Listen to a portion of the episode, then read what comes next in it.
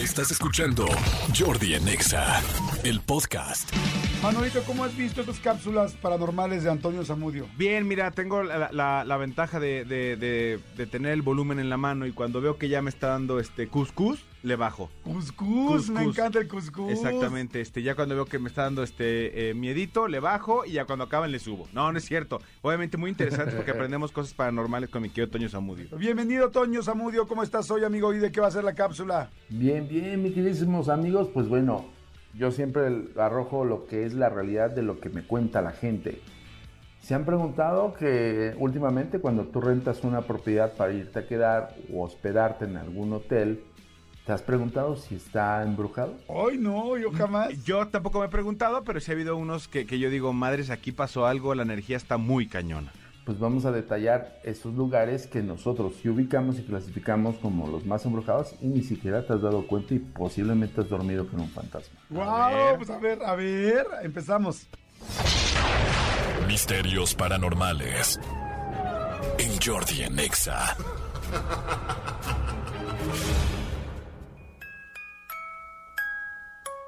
Al hablar de lugares más embrujados, muchas veces nos preguntan qué lugares están tipificados o clasificados como los más embrujados. Debo decirles que hay una lista inmensa, pero para tener una certidumbre acerca de que están o no poseídos, embrujados o tienen algún contexto paranormal, tiene que haber un equipo como el nuestro, el de la Agencia Mexicana de Investigación Paranormal, para hacer una investigación, fundamentarlo y poder clasificar un fenómeno.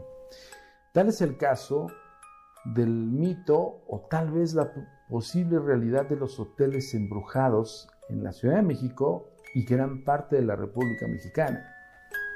Hay muchos relatos allá afuera, relatos desde que llegué a la habitación, estaba cansado con mi pareja, con mi familia y de repente a una hora de la madrugada nos empezaron a mover la cama.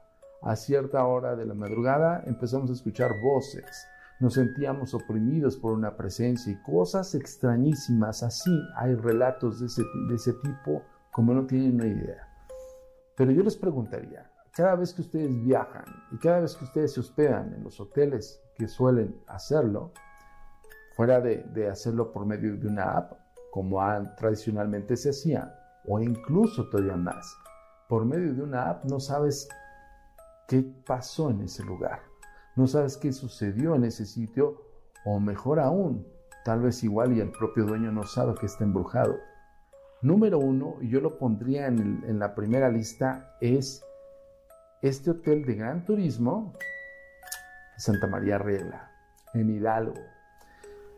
Muchas veces la propia marca o, la propia cadena pues no está como muy abierta a hablar de este tema, pero hay habitaciones en una zona de esta antigua hacienda que narran muchos visitantes. Incluso tengo amigos de prensa que han narrado que les mueven las camas, sienten una figura espectral que se presenta, hay veces que hay personas que lo llegan a ver y cosas así.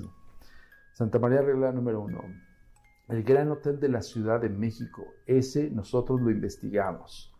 Realmente es un hotel igual también de gran turismo, un, un muy bonito, una bonita joya de la arquitectura porfiriana, pero se dice que en la habitación 315 pasan cosas extrañas.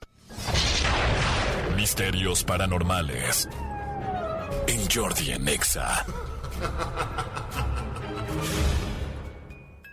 Qué buena cápsula la de hoy, Manolito Fernández. No, no, no, desde hoy me voy a fijar absolutamente en cualquier lugar que rente o donde me vaya a quedar, me voy a fijar muy bien para que para que Toño Zamudio no tenga que estarme a, a estar acudiendo a mi auxilio un día de estos. Y yo quiero hacer una nueva aplicación que se llame Ghost B&B.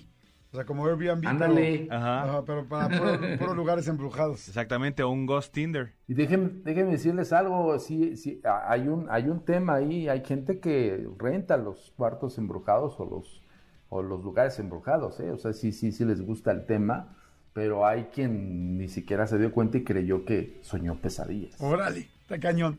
Oye, muchas gracias, Toño. Tus redes, por favor, para que te sigan. Me encuentran en agentesdenegro.com, amigo, y en la fanpage eh, Agencia Mexicana de Investigación Paranormal. La verificada es nuestra fanpage. Acuérdense, 28 de octubre tenemos una cita en Netflix.